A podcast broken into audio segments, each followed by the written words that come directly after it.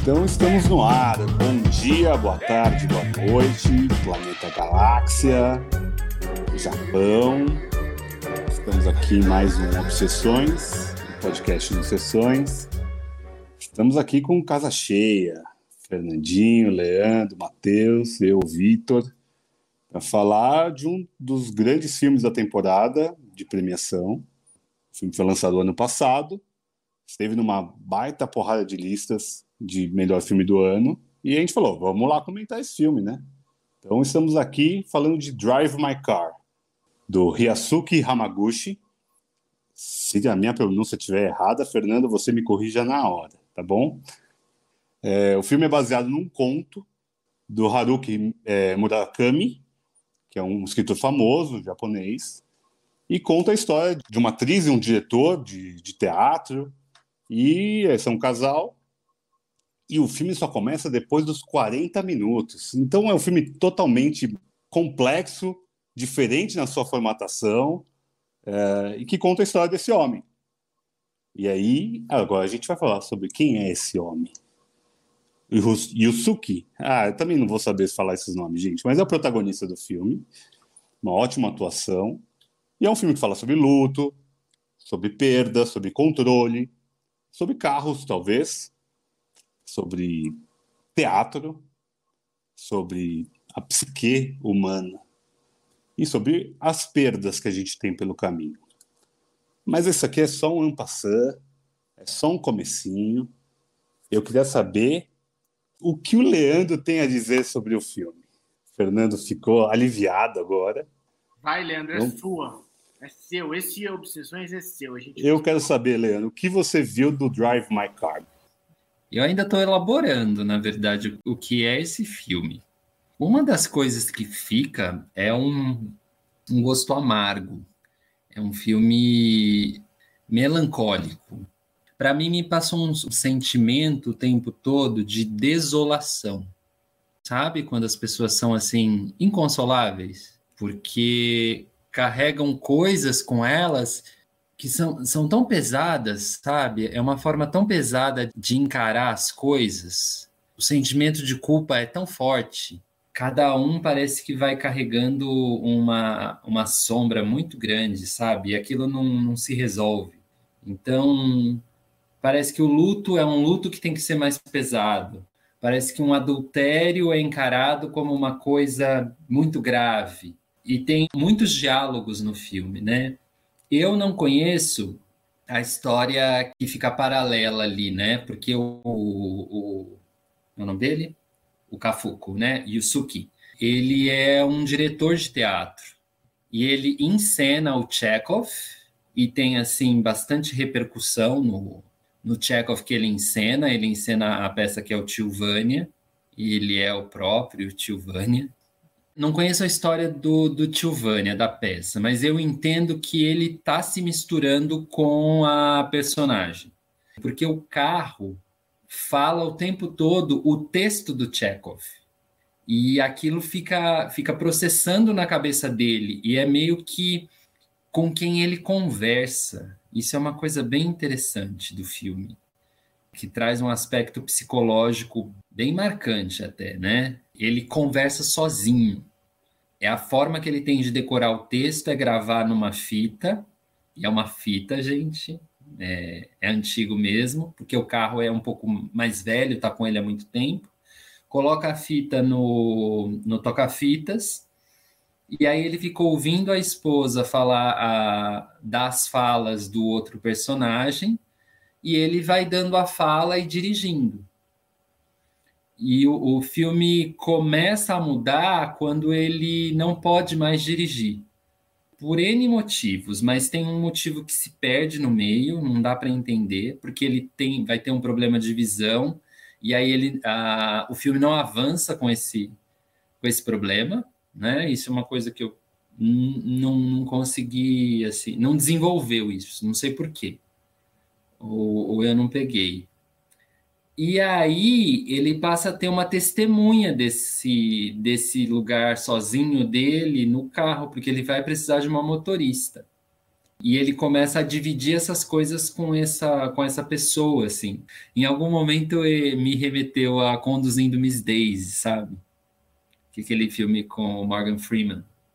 Falei para onde ele vai né? Quais, quais confissões ele ele vai fazer para essa pessoa que trabalha para ele de motorista e eu acabo me perdendo porque eu estou realmente ainda processando o filme não é, tem erro, Lê. Vamos, vamos ver o que o Fernando fala, daí você volta, meu amigo. Muito obrigado. Processa mais um pouquinho. É um filme de três horas. Aqui a gente vai ficar falando três horas. Espera aí, vocês estão aí ouvindo. Já levantei o assunto do Chekhov, da melancolia, da culpa, da desolação e da intimidade. Quando eu falo comigo mesmo, né? Eu falo com o meu carro. Fernando, você, meu amigo. Vai ter que falar em japonês. A gente está aqui para isso. Para isso que eu vim hoje. O Matheus está aqui só para ouvir você falar em japonês. O que você achou de Drive My Car? E o que você achou, agora uma pergunta já específica, de ter um prólogo de 40 minutos para a gente começar a história desse Yusuke. Já, né? Minasan, ohayou gozaimasu. Konbawa, konnichiwa. Watashi wa Santos to moshimasu. Dozo yoroshiku onegai. Okairi. Okairi. Manos, eu, eu volto a esse lance dos 40 minutos, Vi. Eu já volto, eu já toco nesse ponto, porque eu achei o filme, mano, difícil. Roots. Eu achei um filme quieto, silencioso, parado, e que é uma característica do cinema de alguma forma, do cinema japonês, eu acho. Não sei se vocês veem isso. Acho que, tipo, o Japão tem os lances do silêncio, né? Tipo, muito silêncio, e no silêncio tá se dizendo coisa também. É, é legal assistir o filme japonês por causa disso. Drive My Car me trouxe essa sensação, assim. Não entendi muita coisa do filme, mas o filme me trouxe algumas reflexões, assim. Algumas reflexões que eu achei, por exemplo, o lance da, da motorista, né? Como é que é o nome dela? Eu não lembro o nome da menina, da personagem. É Misaki. É? A Misaki. Tem, eu sinto muito um sentido de dever nela. Sabe aquela pessoa que, tipo, olha, meu trabalho é este, e eu só faço isso. Eu não quero nenhum outro tipo de envolvimento a não ser o meu trabalho. E rola isso no, no filme um tempo. Existe, tipo, como se fosse uma coisa mais profissional mesmo, bem gelada e ao mesmo tempo e aos poucos as coisas vão eles vão se envolvendo. Eu achei muito bonito isso no filme. Uh, achei legal o lance de eles virarem confidente um do outro, eles trocarem muitas coisas que os dois têm e eles precisam compartilhar. E, cara, fiquei perdidaço, assim, em alguns momentos. Quando começou a passar o nome dos caras, como se o filme tivesse começando, depois de 40 minutos de filme, eu entrei em parafuso, eu peguei o celular para ver que, que, que, que, horário que tava ali, porque eu pensei que tava acontecendo algum erro tal. Tipo, eu tinha passado o filme sem querer, tá ligado? Porque para mim já parecia o final. Então eu não entendi qual que é a proposta de colocar o filme no meio. Eu acho que seria uma boa coisa se a gente tentasse responder isso aqui no, no encontro de hoje. Eu já não consigo responder, porque eu achei isso bizarro e ao mesmo tempo genial porque eu nunca tinha visto isso no cinema, né? Vou tentar fazer algumas ligações aqui, talvez esdrúxulas, mas veja, eu senti um pouco de Taxi Driver nesse filme. A Misaki dirigindo e lá eu olhando ele conversando, assim, me lembrou um pouco o Taxi Driver. Tudo bem que ela não é doida igual a ele, mas tá ligado? E me lembrou também Driver, todos relacionados a carro. Tá? Então eu vim aqui mesmo hoje para ver se eu consigo entender o filme gostaria muito de, de sair daqui um entendimento um pouco melhor do filme, mas acho que não vai rolar também, não. Ai, Fernando, você sempre brincando com a gente, mas tá bom. Lê, quer complementar agora ou eu falo depois você complementa, meu amigo? Fala, Vitor, por favor. ah, gente, eu eu adorei o filme. Eu achei um filme super reflexivo com muito diálogo, né? Tem uma crueza ali, né?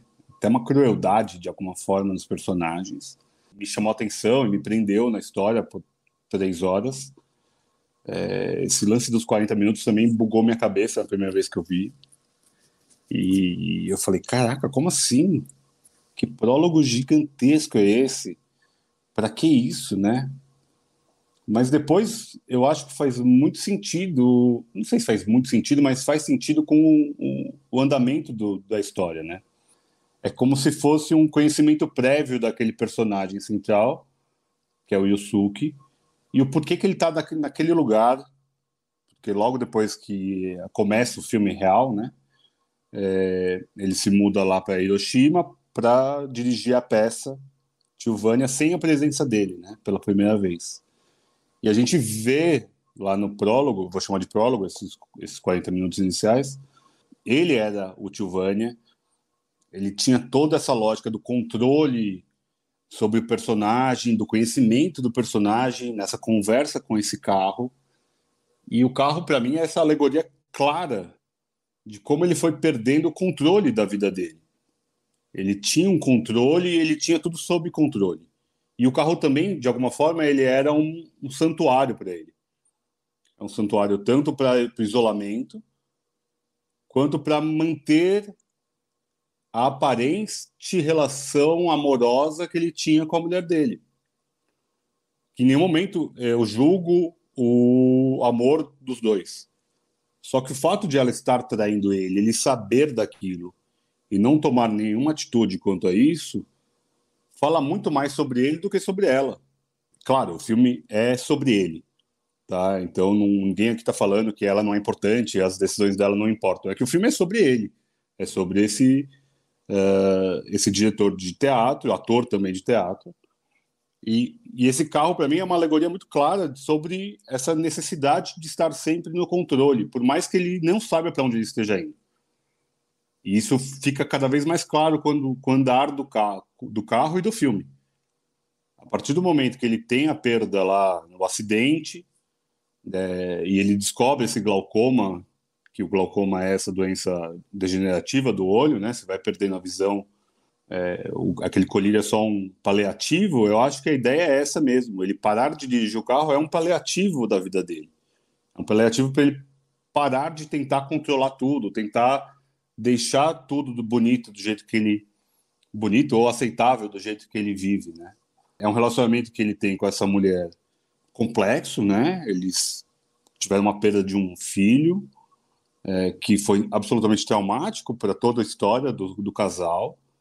É, até certo momento ele fala: a partir daquele momento deixamos de ser felizes. Então é um homem super amargurado. O Lei falou da melancolia, eu acho que é um dos filmes mais melancólicos mesmo desses últimos tempos. Porque é um filme sobre isso, sobre a melancolia da vida, ou sobre a espera da morte, de alguma forma. Ele está ali só sobrevivendo e agora fugindo também. Ou, pelo, pelo contrário, deixando de fugir como ele sempre fugiu. Ele a, acaba tendo tantas quebras no roteiro que ele queria para a vida dele, que ele, em certo momento ali, ele acertou, aceitou.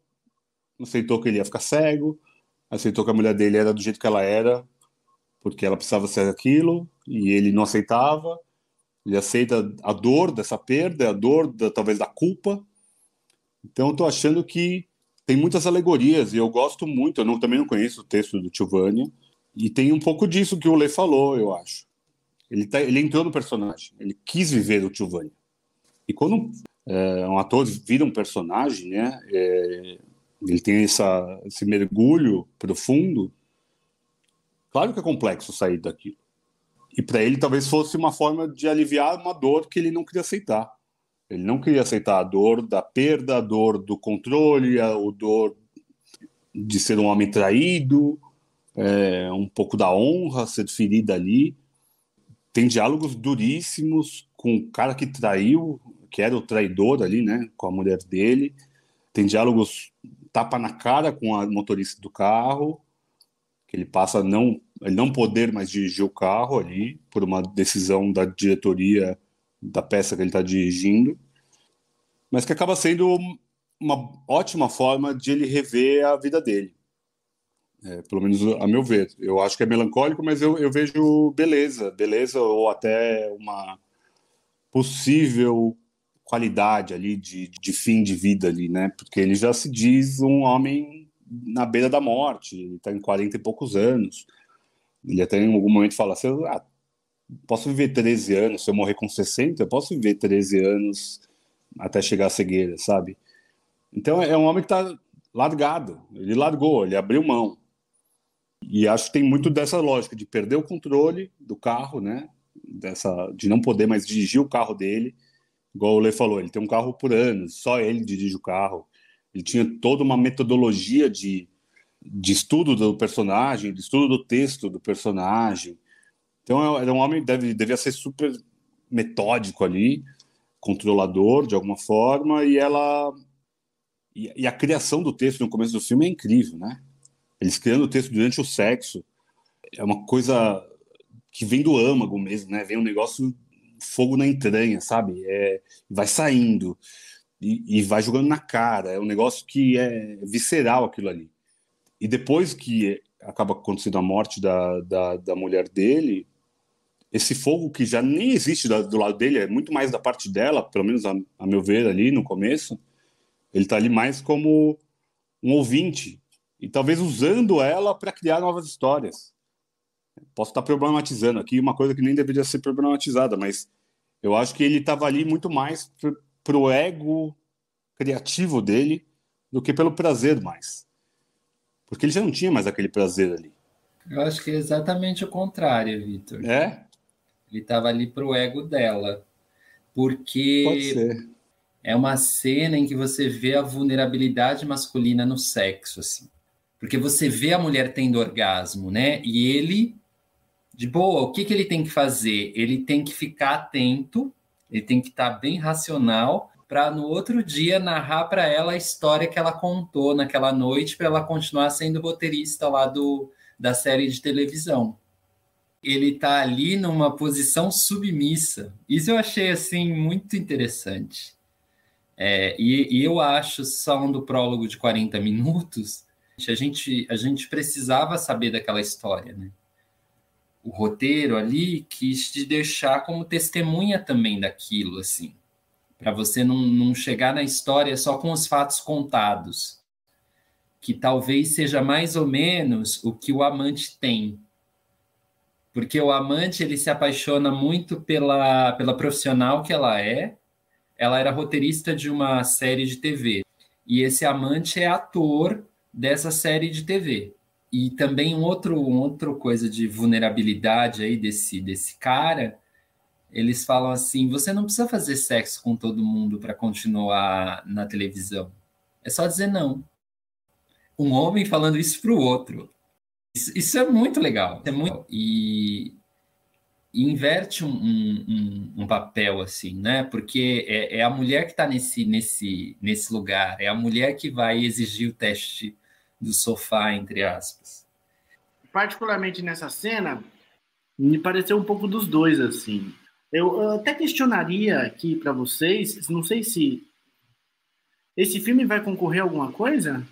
Ganhou vários prêmios da crítica de melhor filme, inclusive, inclusive da crítica americana.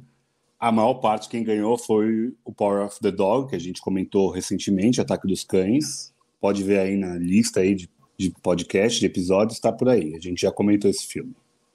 Apesar de ter 8,5 no MUBI, esse filme e tal, é um filme que em tese eu veria com facilidade, mas eu só vi por obrigação por causa de vocês.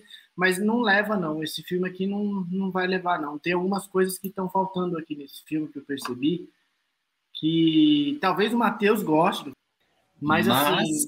Mas. O que está faltando no filme, Fernando? O, o personagem principal, o personagem dele é uma, é uma coisa muito dura, uma coisa muito estática. É... Mas ele é assim, Fê. Não tem como você permanecer duro depois de, de ver o que ele viu, tá ligado? Ele só vai se abrir lá no final, que aí ele deixa sair tudo, mas mesmo assim não sai legal, na minha opinião. Porque, tipo, sai muito travadão. Naquele diálogo que ele tá tendo com o amante, é um diálogo muito foda. E ali fica meio que um ponto explosivo. Parecia que eu ia ver algum momento, mano, vai dar ruim, esse cara vai abrir a porta, vai jogar esse cara para fora do carro, com a mina dirigindo, foda-se, vai acontecer alguma coisa. E não acontece nada disso, eles resolvem tudo ali. Não ia acontecer, Fê, não ia acontecer porque ele não faria. É da personalidade dele. A hora que ele re revela ali para a mulher tudo que ele queria ter falado, é de uma dor que eu senti. É, eu consegui sentir aquela dor dele, do homem que está em silêncio, que o homem que guardou a fala, do homem que estava sabendo ali de toda a traição há muito tempo e nunca revelou nenhum problema por achar que ela precisava daquilo para superar a morte da filha. Então ele contemporizou por muito tempo. Acho que ele não tinha nem mais força para explodir em algum momento. Ele não tinha mais força. E ele só conseguiu se abrir porque essa motorista do carro, para ele no começo era alguém invisível, né? Conseguiu mostrar para ele dores que talvez fossem maiores do que as dele e ela estava ali falando. A minha menina que desde o começo tem aquele trauma da mãe, que eu não vou falar aqui o spoiler, tem essa, essa problemática de trabalhar dirigindo por horas e horas sem parar, ela tem essa, esse condicionamento de direção, porque é a única coisa que ela pode fazer na vida é a fala dela e mostra muito uma vulnerabilidade. Eu acho que daí eu quero jogar um gancho para vocês e ver o que vocês acham. O fato de estar em Hiroshima é muito representativo, porque não é uma dor dele, não é uma dor da menina, é uma dor de um país. É um caminho que se fechou para muitas pessoas. Eu acho que ali tem um gancho de mostrar uma ferida que ainda está aberta. Quando a gente comentou sobre madres paralelas, que tem as feridas abertas da ditadura na Espanha, é uma dor que não passa. Então, acho que estar em Hiroshima não é um acaso para o filme. Acho que ele é muito representativo. Mas, ao mesmo tempo, as cenas em Hiroshima, elas não me trouxeram uma, uma tristeza ou... Veja, eu tinha percebido que era Hiroshima, mas assim, eu não associei todo esse trauma, tá ligado? Até porque parece que Hiroshima é bonita. Um lugar bonito ali no filme para mim. Pelo menos pareceu isso, assim. Não, não, não me trouxe essa memória pesada de, sei lá, é, a única memória que eles citam mais específica é daquele túnel, né? Dentro uhum. daquele lixão, né? O arquiteto deixou esse caminho livre até o mar, para as pessoas verem o mar. Então acho que é, é algo mais simbólico também. Uma outra coisa que eu queria comentar é que eu também não gostei da condução do Yusuke como diretor, assim. Eu não, não, não gostaria de trabalhar com um diretor daquele, assim. Eu acho que, tipo, o ambiente ali não me era muito bom, não me era muito, sei lá, não sei, eu sentia ali um negócio meio até claustrofóbico em alguns momentos, assim, na passagem do, dos textos, sabe? Que as pessoas estavam interpretando, aí elas falavam as falas delas depois batia na mesa. Pro, é, deixa para o outro fazer a fala dele. E aí, em algum momento, ele fala: Não, eu só quero que você leia o texto. Só lê o texto, não é para interpretar o texto. De, deixa eu, fazer a pergunta para o Lei, então. Porque o Lei, que é um homem do palco, deixa eu é, perguntar para o Lei. Né? É um homem dos palcos, nosso consultor de musicais, nosso consultor teatral, nosso consultor de dança.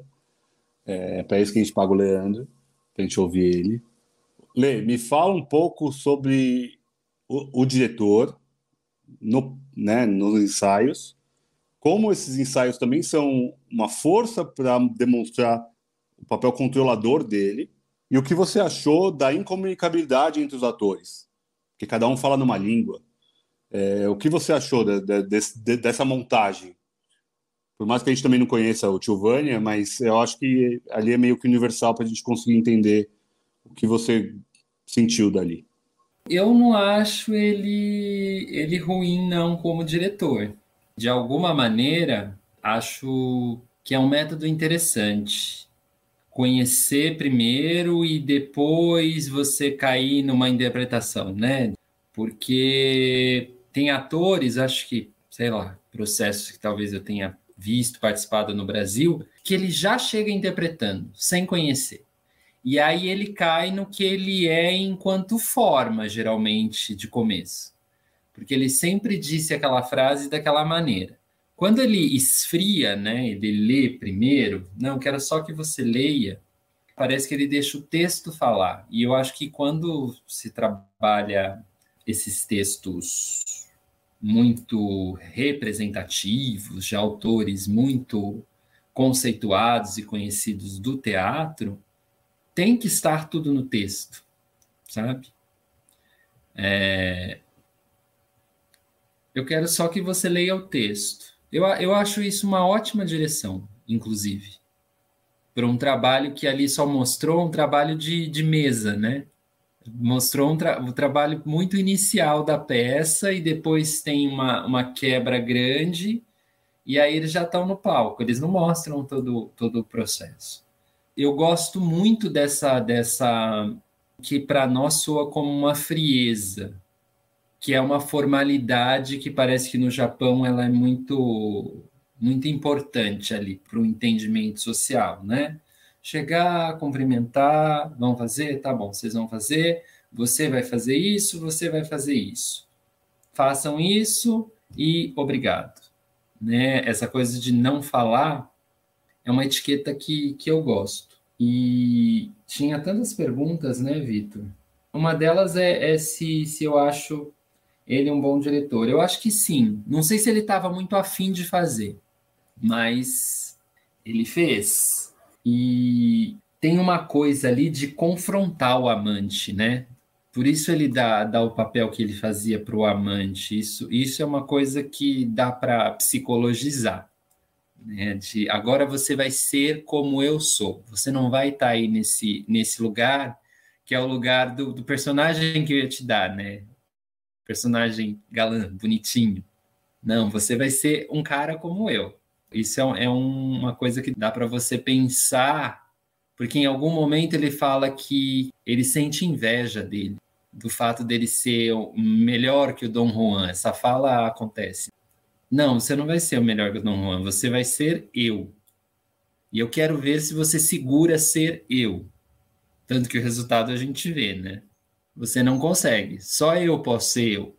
O amante, né, que eu tô chamando de amante, é Kochi Tatsuki. Ele começa a falar de uma coisa de você não pode ir muito fundo na mágoa dos outros. Isso eu achei assim um diálogo forte, né? O que resta é olhar para a gente, para nossa mágoa, né? É uma fala forte dele. A única coisa que nos resta é olhar para a gente. Acho que ele fala uma coisa meio assim. Isso é de uma tristeza absurda, absurda, porque talvez eu, eu hoje eu até discorde. Eu acho que a única coisa que nos resta é, é também olhar para fora. Então, talvez duas coisas nos restem, né? Olhar para dentro e olhar para fora. Porque se não tem esse pulso de ir para fora, aí vem o que o filme tá, tá carregado para mim, que é da, da melancolia, da depressão, do vai dar errado e, sobretudo, da culpa. A culpa pelo que não se fez, né? A culpa de só existir. É, porque todas as culpas que ele assume ali, o personagem principal, são culpas de, de coisas que, que fogem ao controle dele. Em algum momento ele se sente um fracasso. E aí ele se sente um fracasso porque a filha morreu e porque a esposa não o tinha como o, o melhor homem do mundo. Ela meio que até objetificava ele, mas isso é uma leitura minha. Então, ele não, não tem para onde, né? E aí ele se relaciona com o carro, que é uma coisa que se vê muito nos filmes japoneses mais recentes, né? Esse fetiche. Quem sou eu para falar da sociedade japonesa? Mas parece uma sociedade que tem essa coisa da culpa muito forte, é, a vergonha, né? O vexame, a honra. E, e não é isso, não é para fora. É muito engraçado. Eu tenho vergonha de mim mesmo isso, isso é pesado pra caramba. Quando, quando se sente isso, é, é quase que insuportável. E a coisa do fetiche.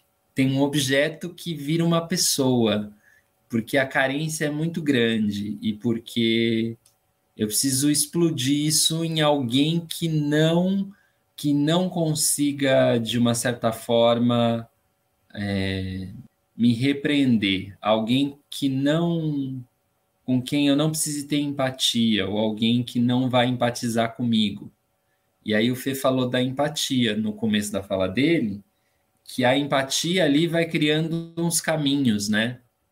Para que ele volte a ter esse contato humano, porque ele parece que vai ficando desumano. Eu acho que é por isso que a gente acha que ele é um diretor ruim, porque falta humanidade. A, a Misaki que dirige começa a, a, ter uma certa empatia por ele, ele pela Misaki, porque eles são obrigados a conviver, e aí isso vai trazendo uma certa humanidade para ele. E ali o final, né, quando você vê o buraco, o buraco e os, os escombros, né, aquilo também é bastante representativo do que são aqueles dois personagens. É um buraco com casas destruídas embaixo da neve. Nossa, é devastador. Vocês falaram gostaram do filme? Eu não gostei do filme. Eu acho que faz mal ver aquilo. Vai num lugar muito. Ai, como é que eu vou dizer? Um lugar de emoções que a gente não quer acessar tão fácil. Então, acho que acho que respondi a pergunta, Vitor. Mas ainda problematizando um pouco mais esse lance do diretor, que eu, eu gostei do, do, que vocês falaram, mas eu achei, por exemplo, a relação do Yusuke, o diretor, com o amante é uma. Ah, muitas vezes no filme, pelo menos umas duas ou três vezes, o amante vai até o diretor meio que tentando uma aproximação qualquer. Que eu acho que é bastante normal numa relação de teatro. É, e eles vão tocar um, bater um papo e o papo não rola assim, aquele papo eu não senti que tinha uma um, um diálogo ali, o negócio era meio tipo Tá, resolvi meu problema com você, ok, solucionei seu problema, tô indo. Pega o carro, entra no Drive My Car, Drive My Car, Drive... E a Mitsuki pega e sai com o carro, entendeu? Então, Fê, é, é, sobre o diretor, ele diretor, é, primeiro eu, eu tô de acordo com o ele me parece não querer estar ali. Ele está ali mais como uma fuga da casa, da casa né? Acho que ele, tipo, viveu o luto, ele achou que viveu o luto, vou tentar seguir uma outra coisa. Ele já se desvencilha de alguma forma do personagem, Giovanni. Ele faz essa escolha de elenco, acaba caindo a porra do, do, do, né, do amante nas mãos dele. Ele podia fazer gato sapato do cara. E tem até uma, né, tem uma rusga ali, mas ele não faz o capeta na, na história do cara. Ele pega um pouquinho mais pesado com ele, então ele vai recebendo choques é, o, o, o, filme todo. Eu acho que ele, a, a, hora que ele acha que ele conseguiu tomar controle de novo, ele perde. Então ele acha que ele consegue aceitar a traição da mulher, perde a mulher. Ele acha que consegue ter controle da equipe, do grupo dele ali de atores, ele perde o ator. Então ele, ele perdeu o controle do carro. Então ele vai perdendo.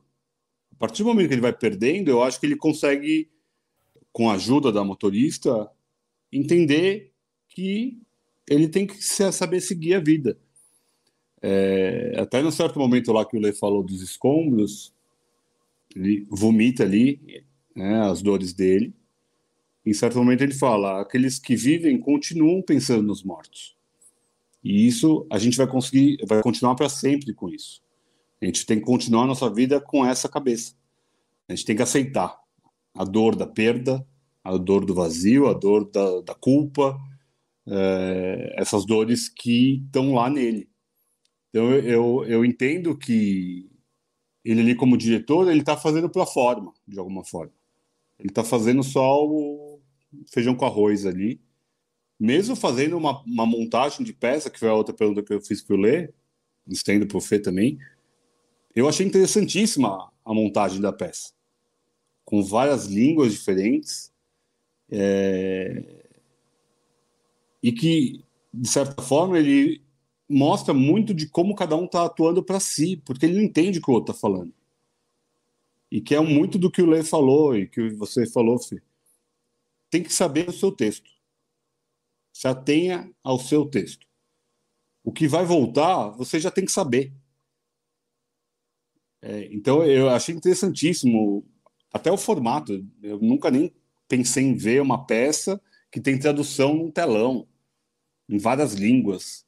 Eu achei isso super inovador, que eu tenha visto, claro, eu nunca vi, mas eu achei super interessante a ideia de dar voz para várias etnias, eh, nacionalidades ali, e como a peça anda. Eu achei isso muito interessante e como fala um pouco da forma de você tem que ter controle sobre si próprio só. A gente não tem como interferir na vida do outro. Então, é, é, eu também fico nessa dualidade.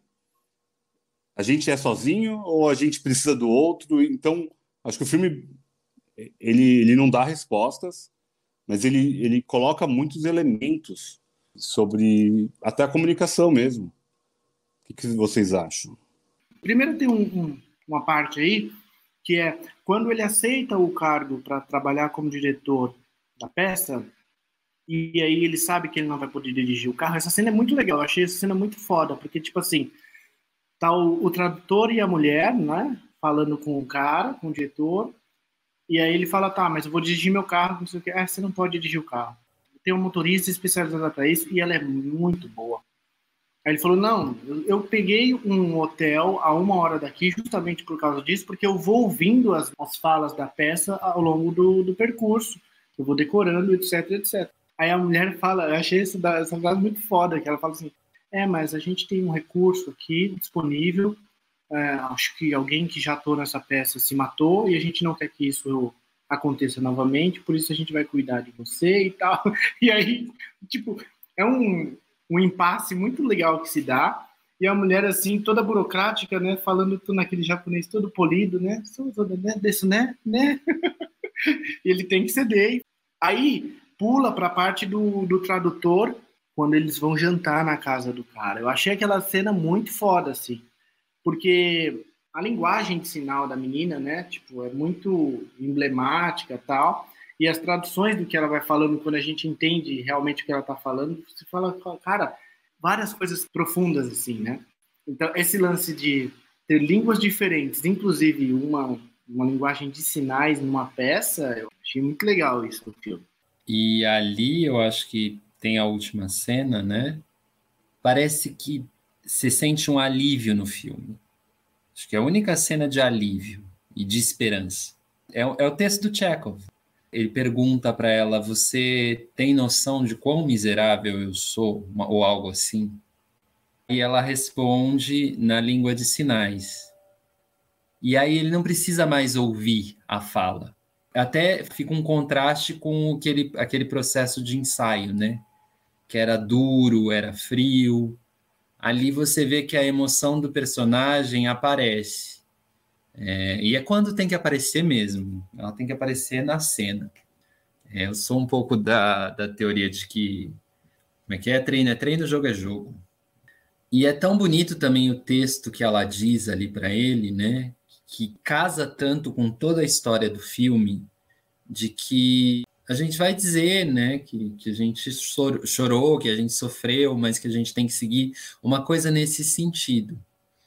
E a peça é um sucesso, né? Não, não mostra a plateia aplaudindo, mas a partir dali mostra já uma outra história começando. Parece que ali é a resolução do filme, ele fecha a, a narrativa ali. Ele não precisa mais do carro, porque ele talvez não precise mais ouvir tanto o que ele fala. A consciência dele já está talvez num outro estágio, porque ele passou por ritos de passagem ali, né? E ele buscou isso, ele precisou, ele que pediu. E a partir dali até a arte muda, né? Então, né, meio que que a arte e vida juntas mesmo, assim. Eu, eu me torno a minha própria obra de arte acho que funciona ali no final. E é, é a cena mais, mais assim, poética do filme, porque todo filme é duro, ele fala, nossa, não tem para onde, não tem um alívio, não tem onde respirar, não tem esperança, tem um respiro, assim. Essa cena é muito bonita, é muito bonita, é muito expressiva, é muito delicada, né? É bem isso que o Lê falou que daí até contradiz um pouco do que eu falei sobre precisar do outro ou não. Na cena ali, ele não está ouvindo, né? Ele está vendo os gestos, mas ele nem precisaria ver. Ele está sentindo uma outra coisa. Porque ele volta, volta a, a fazer o Giovanni, né? A fazer o personagem. E ele está ali só sentindo a mensagem final. Que talvez quando ele estivesse antes, quando ele antes, né, no começo do filme, que ele só fazia o personagem mecanicamente, é, decorando as falas do jeito que ele falou, talvez ele nunca tivesse sentido o personagem. Ele achava que era o personagem, mas ele não sentia o personagem. Ou talvez esse final do personagem, final da peça. Ele só vivia a parte ruim. Claro que todas as mudanças que a gente acabou falando que ele sofreu durante o filme é, nos levam a pensar que ele realmente acabou, né? Não tem mais o que fazer da vida, né? E que acho que a, a, a, quando o Lei falou lá no começo sobre o glaucoma, é uma alegoria de não ver mais, né? Ele estava cego já. É, acho que é isso. Não, nem se falou mais sobre isso porque acho que era mais mesmo uma alegoria sobre a cegueira dele. Ele era um homem no cabresto ali, do que ele do que ele acreditava. Não é que alguém colocou aquele cabresto nele. Ele queria crer naquelas coisas que ele, que ele vivia. Então, acho que essa cena realmente é muito poética, é muito bonita. E acho que esse final é alentador, de alguma forma, ali. Mas vem cá, eu queria falar uma coisa. Vocês acham que esse, esse filme leva a estatueta para a gente fazer um, um mercado preditivo aqui no Obsessões, que é o que o povo gosta mesmo? O pessoal tem pedindo muito no Instagram, falando, ah, vai levar ou não, tal. É, a Bolsa de Apostas, o pessoal está perguntando aí no chat, vai levar melhor filme estrangeiro, melhor filme internacional. É, não tem concorrente à altura. Por isso, por isso leva. Não, mas não tem concorrente à altura porque o filme está aclamado em Hollywood, é isso. Tá? É, é um filme que ganhou vários prêmios e os concorrentes perderam o hype. E também é o que a gente já falou em vários outros episódios aqui: o Oscar não é qualidade só, é investimento de propaganda. Então vai ganhar porque estão investindo mais. Posso estar absolutamente equivocado quando sair os vencedores. É, hoje, dia 27 de janeiro, que a gente está gravando, é o grande candidato a ser o vencedor de melhor filme internacional e boas perspectivas de estar até concorrendo ao melhor filme, melhor diretor. Está bem cotado e aclamado nesse nível, entendeu?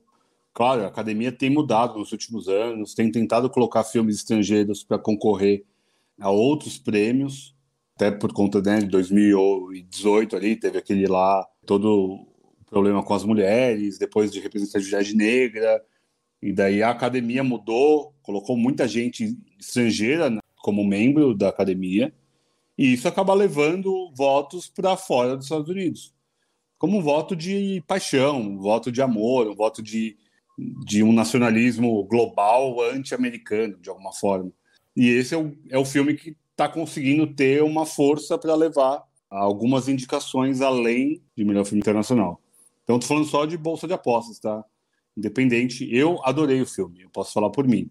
E tudo bem, eu acho que é um filme muito duro mesmo. É um filme difícil de ver mesmo. Não é um filme. Eu revi só porque, igual o Fê falou, eu vi uma vez e não entendi muita coisa. Eu fui nessa. Eu vi a primeira vez meio disperso. Eu falei, não, deixa eu tentar fazer o trabalho bem feito e ver o filme olhando o filme real 100% do tempo. É, e eu gostei muito do, de todo o enredo, né? De toda a história. Essa história aqui não explode mesmo, é uma história contida para dentro, é muito in, né? Mas eu acho até positiva no final ali. Eu acho que tem uma, uma positividade leve, claro, leve, depois de tudo que a gente viu, é, de tanta dor, de tanto luto, né? É um filme muito sobre luto. É como viveram esse luto. Muito puxado, né? Colocar isso na tela. E, é, e de forma até poética ali, em alguma forma, no teatro. Várias alegorias sobre perda, sobre a casa. Então, assim, são dores que a gente não tem controle mais, né? a ida do, de um ente querido, de alguém ir embora, é, nos coloca numa posição muito dura. muito dura de não só da ausência, mas de ressignificar quem somos agora com essa ausência. Então diz, diz muito sobre esse momento, sobre essa essa ausência, sobre esses vazios que a gente tenta preencher de formas aleatórias, é, ou com negação, ou com objetos, ou com vícios, daí cada um com, com a sua forma de, de lidar com, com o luto, com a ausência, com o vazio, com o oco. E acho que o filme me pegou ali de alguma forma, tá, gente? Me falem vocês aí, só um final, gostou, não gostou? O que, vocês acharam pra gente ir pro top? Vai. Não gostei, não gostei das atuações, achei um filme ruim, achei um filme longo, acho que não leva. Eu não, não, não apostaria nisso. Mas, enfim, os tempos são estranhos, nós estamos vivendo tempos bastante esquisitos. Talvez não, não seja tão surpreendente assim que um filme como esse consiga o apoio de Hollywood para ganhar. E você, Lê? Eu não gosto, não me causa boas sensações, mas o filme é maravilhoso. É uma ótima definição. Podemos ir para o top? Bora, vamos. Então, hoje nosso top é de filmes japoneses, né? A gente não comentou filmes japoneses aqui ainda, nosso primeiro filme nipônico no Obsessões. Vamos fazer essa referência e essa reverência ao Japão, esse país maravilhoso que já teve a honra de Fernando Moreira pisar naquele solo sagrado. Virou sagrado depois que o Fernando morou lá. Sou dessa opinião. E como o Fernando tem toda essa aura, veio aqui e falou: ó, eu sei de tudo, eu conheço o cinema japonês inteiro. Vai ficar por último. Tá de acordo, Lê? Bora, bora. Então eu, eu mesmo vou me auto-apresentar e começar. É, e eu vou falar de cinemas japoneses que o Fernando estava criticando até agora filmes contemporâneos japoneses. Até porque eu não conheço muito do cinema clássico japonês, tá, gente? Então é uma falha minha. E eu depois vou anotar todas as indicações do Fernando e todas as indicações do Leandro e vou ver, tá bom? Eu vou começar com o filme que Ryosuke Hamaguchi lançou também neste ano, 2021. Ele lançou dois filmes. Este que nós comentamos agora, Drive My Car, que ainda não tem nome em português, tomara que não tenha. E o, o outro filme que eu vou recomendar aqui, o primeiro, minha primeira indicação é Roda do Destino, que eu achei, gostei até mais do que esse filme, do Drive My Car. São três histórias absolutamente independentes, então pensa, sei lá, é, naquele argentino que a gente comentou aqui, que são histórias é, isoladas, é, o Relatos Selvagens, mas Roda do Destino fala sobre sexualidade, sobre encontros é, inesperados, sobre o destino, né? Roda do Destino, né? Esse nome em português fala muito sobre o filme. São três histórias que não, não se conectam, mas que falam sobre é, esses encontros casuais que a gente tem. Sobre um é sobre uma aluna com um professor que ela tenta seduzir ele. Um outro conta sobre uma mulher que vê outra pessoa na rua e fala: Nossa, mas é você? Aquela minha amiga lá da, né, da escola? E a outra fala: Será que é, não é? Fala: Nossa, é você aqui. E daí não são amigas, e daí rola uma amizade nova. E a outra história eu já não lembro mais, mas tudo bem. Filmaço, achei lindíssimo o filme. Uma sutileza no, na, na, direção, que daí depois eu gostei mais ainda do Drive Macar da, da segunda vez que eu vi. Então achei lindíssimo esse filme, está nos cinemas agora no Brasil, deve chegar daqui a pouco para aluguel aí. Então esse é a minha primeira indicação. Minha segunda indicação, o Fernando já falou, A Partida. Que ele não gosta, mas o problema é dele, né? Que ganhou o Oscar, inclusive, de melhor filme estrangeiro, que agora mudou, é melhor filme internacional, mudou o nome, de língua internacional, alguma coisa assim. Eu acho lindíssimo aquele filme, eu já coloquei esse num top, no top que a gente falou sobre qual que é aquele filme? Fizemos só eu e você, Lê. Qual que é aquele filme que a gente comentou? A Vida Comum. Uma é Vida isso. Comum. Uma Vida Comum. Isso aí, que é, é, o top sobre luto, né? Sobre perdas. É um filme bonito demais. É a forma como o oriental, o nipônico, o japonês cuida do corpo, cuida da morte. É uma, é uma forma diferente do que a gente está acostumado, é, sensível, uma música linda, visuais maravilhosos, né? Umas é, landscapes, outro top que a gente já fez aqui, lindíssimas. É, acho um filme muito tocante, muito tocante também. E o terceiro filme é um filme que me trouxe um Japão que eu não conhecia e não achei que existia, que é Assunto de Família, é, do Hirokazu Koreeda. Esse Koreeda é ótimo, porque ele, tinha um outro aqui na, na minha bagagem aqui, é, que é Ninguém Pode Saber, que também conversa sobre essa história de família, né? Lógica da família. E Assunto de Família é uma criança que é, é raptada e é colocada dentro da família eles usam essa criança para fazer pequenos assaltos, então mostra uma pobreza do Japão que eu desconhecia, né? É, uma, é um Japão incomum de a gente ver, um Japão pobre, que mostra um retrato muito duro, muito penoso mesmo da, da, da sociedade é, japonesa ali, na, naquela Tóquio né, suburbana, que eu achei que nunca nem existia. Então são essas três indicações: Roda do Destino, A Partida e Assunto de Família, com Ninguém Pode Saber aí do Coreeda levando no rabo. Leandro Antônio, porque o Fernando vai ficar no fim. Se vira, Fernando. Eu acho que tá fácil. Tá fácil para o Fernando, tá fácil para mim. É... Eu quero indicar um clássico, clássico, clássico, clássico, que eu acho que hoje ele tem tantas coisas para você ler sobre esse filme é, e tantas interpretações do que ele representa para o Japão, que é o Godzilla, o Godzilla de 54, que é icônico. Acho que hoje, para você contar a história do Japão no pós-guerra, você tem que colocar o Godzilla em algum lugar ali, é, pós-segunda guerra, né?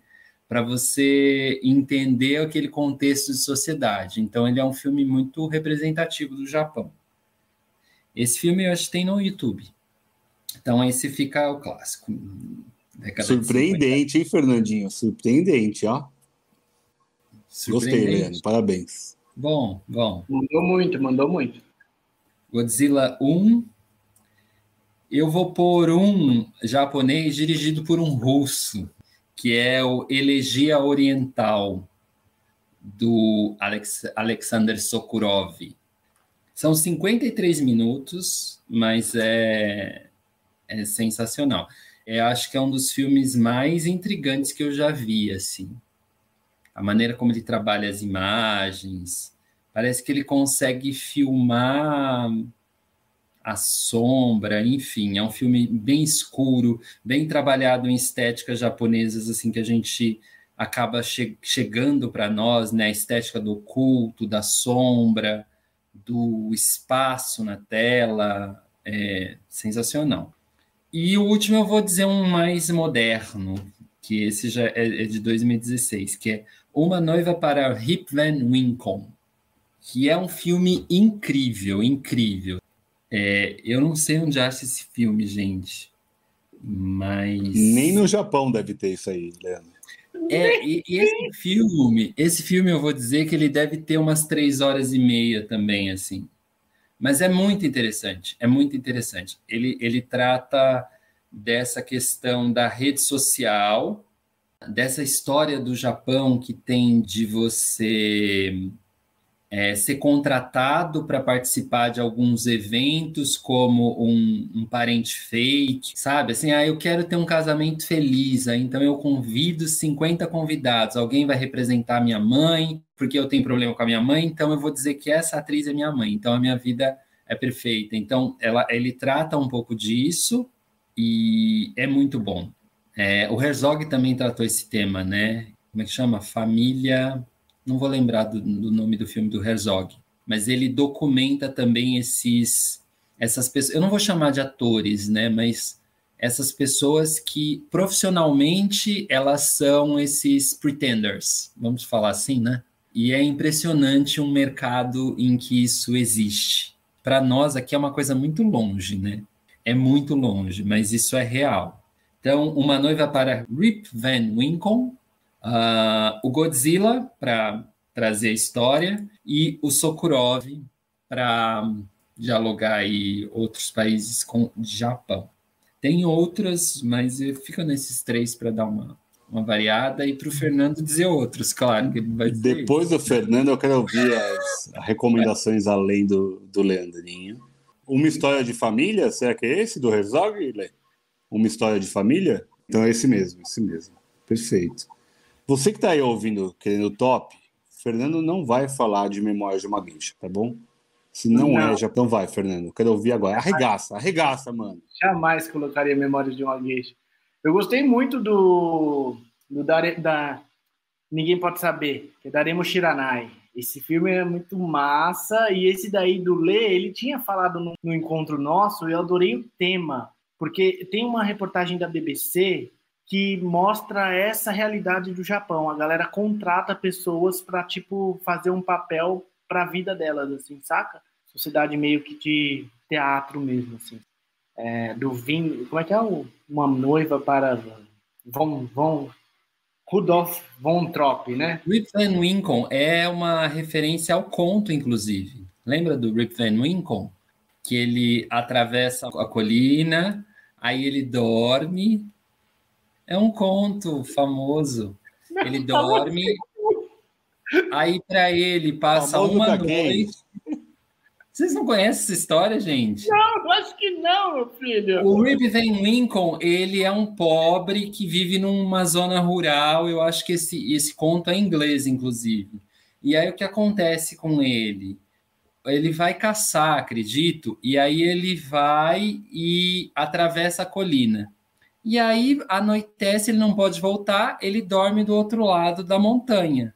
Quando ele volta, não foi uma noite que passou, passaram 100 anos. Essa história, vocês não conhecem? Passava no Teatro dos Contos de Fada da Cultura. Ah, por isso que a gente não conhece. Puta, a gente não. Rip Van Winkle. Vai, Fernando, agora, vai, arregaça, vai. Eu não, eu não tenho, olha, acho que não vai ser surpresa para nenhum de vocês. Acho que todos esses filmes que eu vou falar já, já passaram por aqui. O primeiro que eu gostaria de colocar como um filme muito foda do Japão, que vocês cometeram, na minha opinião, um equívoco em não colocar nenhum desenho, nenhum mangá, é o Rotaro no Haka, Túmulo dos Pirilampos, em português, de Portugal. Túmulo dos Vagalumes. Que a gente até comentou quando a gente comentou sobre Estúdio Ghibli, certo? Isso aí, quem estiver aí ouvindo, tem um episódio sobre o Ghibli. Passa lá e ouçam, ouçam-nos. Na verdade, esse filme é um resumo da, dos terrores de uma guerra mundial. Assim, eu acho que nenhum filme expressa tão bem quanto talvez o Game Pés Descalços também represente muito foda mente esse lado da cultura do Japão. É, um outro filme que eu queria colocar também é desenho. Eu gosto muito dos mangás japoneses e ninguém tem dúvida disso, porque eu sempre cito ele aqui: Akira. Akira é foda, o Kaneda é foda, o Tetsu é foda, a distopia é foda. Muito simples, muito fácil, não tem como dar errado. e o último, o último, ó, eu vou jogar sério agora e eu vou Agora eu vou colocar o mastro lá em cima, tá? Eu vou colocar um filme do Akira Kurosawa que chama Rashomon.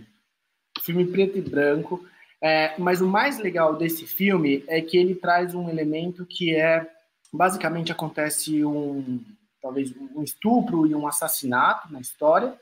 E essa história é contada de quatro perspectivas diferentes. E ao longo da história, ninguém consegue chegar à verdade do que aconteceu de fato. Na verdade, o efeito Rashomon é um bagulho que a gente usa no dia a dia assim para falar que tipo quando não dá para descobrir a verdade, tá ligado? Existe o efeito Rashomon em, virtude do filme, saca? É, a pluralidade de versões impede talvez que a gente conheça a verdade do que aconteceu. Então esse filme é emblemático por isso, é um filme do Akira Kurosawa eu acho que ele deve ser referenciado aqui. Acho que a gente, inclusive, deve falar mais sobre eles. Eu gostaria de fazer uma pequena menção honrosa também ao Kurosawa, que é Sonhos.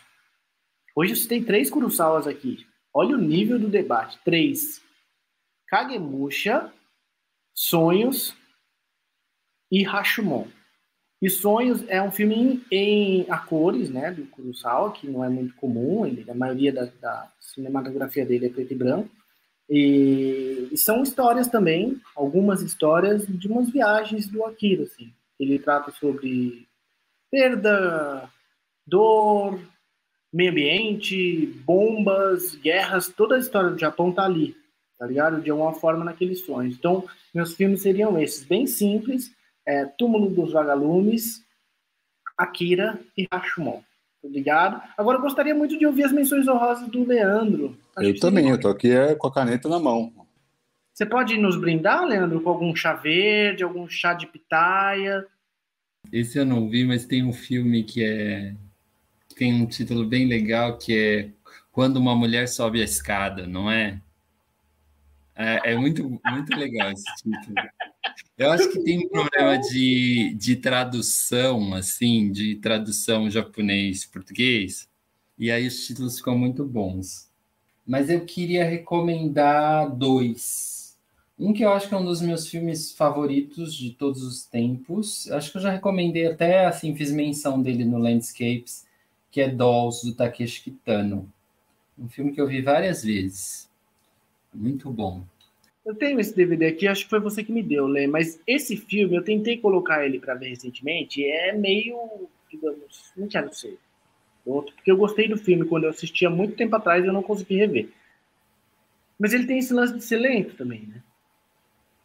Bem lento. Eu acho que tem quadros mais lentos, tem outros menos, porque são, acho que são quatro histórias, né? São quatro histórias que se fecham, porque quando você pega filmes japoneses, tem muito essa coisa de, das estações do ano. Né? Então, o Dolls tem quatro quadros e cada quadro é numa estação do ano. E eu acho que tem ali também um ritmo da estação.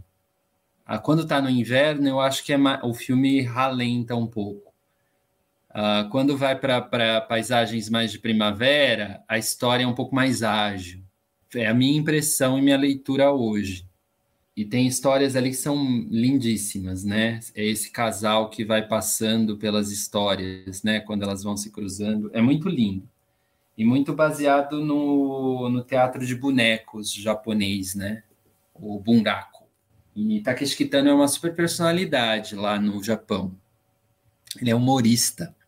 Ele é conhecido por fazer humor na televisão. E aí ele faz um filme que nem Dolls, sabe? Assim, mostra uma versatilidade bem interessante. E eu queria recomendar Contos da Lua Vaga, é do, do Kenji Mizoguchi.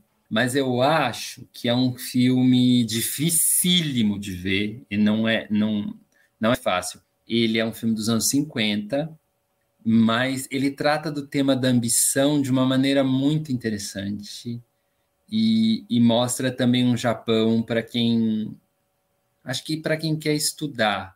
É, não é um filme de entretenimento assim. É um filme que você precisa ver né hoje eu ouvi uma frase do alguém citou Saramago né e eu acho que, que cinema tem a ver um pouco com isso quando você ainda mais se, se depara com culturas tão diferentes da sua que é quando você olha você vê quando você vê, você repara. Eu, eu acho que é um pouco isso, esse cinema. Calei minha boca. Tá louco, hein, bicho? É, ah, vou fazer também as minhas menções, né? Já que vocês fizeram, eu vou tentar faz, pare parecer que eu sou do nível de vocês. Vou citar uma diretora que o Lê gosta muito, Naomi Cavazzi, Sabor da Vida. É, ah. Tem vários filmes dela. Procura aí. Naomi Kawase. Ela Sabor da Vida é muito bom. É muito bom. Gosto muito também. É contemporâneo. E eu vou falar um documentário. O Sushi dos Sonhos, né? Do Dido. É, não sei nem se é uma produção japonesa real, deve ser britânica, mas conta a história do Dido, né? Aquele é, cozinheiro, nem sei, não sei nem como que fala o cara que faz sushi, mas é isso. É, o Diro é uma figuraça e mostra muito sobre disciplina. É um documentário que eu acho um dos melhores documentários. Acho muito, muito, muito incrível. Mais algum aí, vocês? Ou podemos encerrar esta peleja? Então, muito obrigado a quem aguentou e ficou até aqui.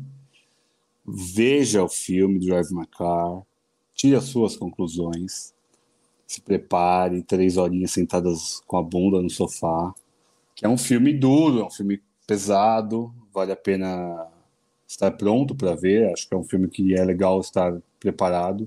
Eu fui ver sem saber de nada, acho que meus amigos aqui também. É, fomos no escuro e foi é, é um impacto que é interessante também. Então, vejam Drive My Car, do Ryusuke Hamaguchi, é o diretor. Está aí na, na crista da, da onda da, das premiações agora do ano. Se ganhar, ganhou. Se não ganhar, ganhou. Isso não importa nada. O que importa é a experiência de ver o filme. Alguns gostam, alguns não gostam, mas não dá para dizer que não é lindo. É um filme muito bonito. E tivemos várias indicações aqui de filmes para você explorar o cinema japonês.